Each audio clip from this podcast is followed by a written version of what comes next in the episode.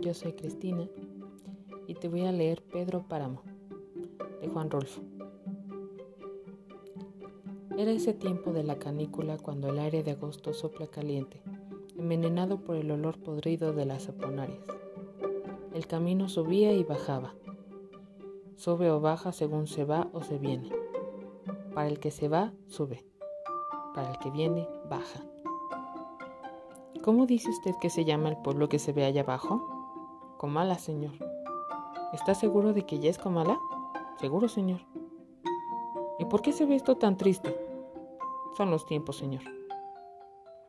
Yo imaginaba ver aquello a través de los recuerdos de mi madre, de su nostalgia, entre retazos de suspiros. Siempre vivió ella suspirando por Comala, por el retorno, pero jamás volvió. Ahora yo vengo en su lugar. Traigo los ojos con que ella miró estas cosas porque me dio sus ojos para ver. Hay ahí, pasando el puerto de los colimotes, la vista muy hermosa de una llanura verde, algo amarilla por el maíz maduro. Desde ese lugar se ve Comala, blanqueando la tierra, iluminándola durante la noche. Y su voz era secreta, casi apagada, como si hablara consigo misma mi madre. ¿Y a qué va usted a Comala si se puede saber? Oí que me preguntaban. Voy a ver a mi padre, contesté. Ah, dijo él, y volvimos al silencio. Caminábamos cuesta abajo oyendo el trote rebotado de los burros, los ojos reventados por el sopor del sueño en la canícula de agosto. Bonita fiesta le va a armar, volví a oír la voz del que estaba allí a mi lado. Se pondrá contento de ver a alguien después de tantos años que nadie viene por aquí. Luego añadió, sea usted quien sea, se alegrará de verlo.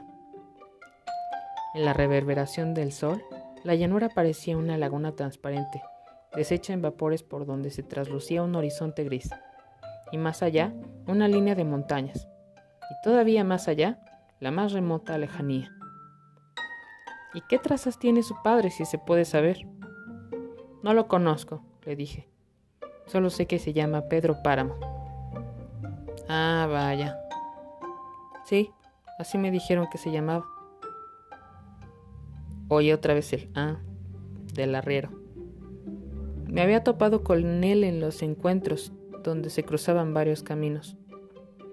Me estuve allí esperando hasta que al fin apareció este hombre. ¿A dónde va usted? le pregunté. Voy para abajo, señor. ¿Conoce un lugar llamado Comala? Para allá mismo voy. Y lo seguí. Fui tras él tratando de emparejarme a su paso, hasta que pareció darse cuenta de que lo seguía y disminuyó la prisa de su carrera. Después los dos íbamos tan pegados que casi nos tocábamos los hombros. Yo también soy hijo de Pedro Páramo, me dijo. Una bandada de cuervos pasó cruzando el cielo vacío, haciendo cuar, cuar, cuar. Después de trastombar los cerros, bajamos cada vez más. Habíamos dejado el aire caliente allá arriba y nos íbamos hundiendo en el puro calor sin aire. Todo parecía estar como en espera de algo. Hace calor aquí, dije. Sí, y esto no es nada, me contestó el otro. Cálmese. Ya lo sentirá más fuerte cuando lleguemos a Comala. Aquello está sobre las brasas de la tierra, en la mera boca del infierno con decirle que muchos de los que allí se mueren, al llegar al infierno, regresan por su cobija. ¿Conoce usted a Pedro Páramo? le pregunté. Me atreví a hacerlo porque vi en sus ojos una gota de confianza. ¿Quién es? Volví a preguntar. Un rencor vivo, me contestó él.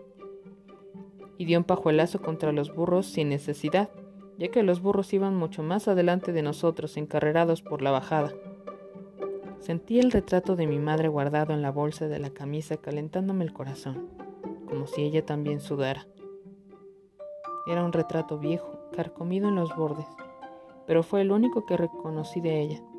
Me lo había encontrado en el armario de la cocina dentro de una cazuela llena de hierbas, hojas de toronjil, flores de castilla, ramas de ruda. Desde entonces lo guardé. Era el único. Mi madre siempre fue enemiga de retratarse, Decía que los retratos eran cosa de brujería. Y así parecía ser, porque el suyo estaba lleno de agujeros como de aguja, y en dirección del corazón tenía uno muy grande donde bien podía caber el dedo del corazón. Es el mismo que traigo aquí, pensando que podría dar buen resultado para que mi padre me reconociera. Mire usted, me dice el arriero deteniéndose.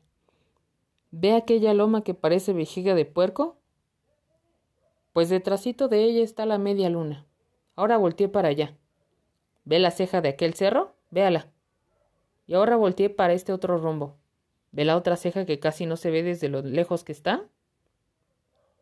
Bueno, pues eso es la media luna de punta a cabo, como quien dice toda la tierra que se puede abarcar con la mirada, y es de él todo ese terrenal. El caso es que nuestras madres nos malparieron en un petate aunque éramos hijos de Pedro Páramo. Y lo más chistoso es que él nos llevó a bautizar. Con usted debe haber pasado lo mismo, ¿no? No me acuerdo. Váyase mucho al carajo. ¿Qué dice usted? Que ya estamos llegando, señor. Sí, ya lo veo. ¿Qué pasó por aquí? Un correcamino, señor. Así les nombran a esos pájaros. No, yo preguntaba por el pueblo que se ve tan solo como si estuviera abandonado. Parece que no lo habitara nadie. No es que lo parezca, así es. Aquí no vive nadie. ¿Y Pedro Páramo? Pedro Páramo murió hace muchos años.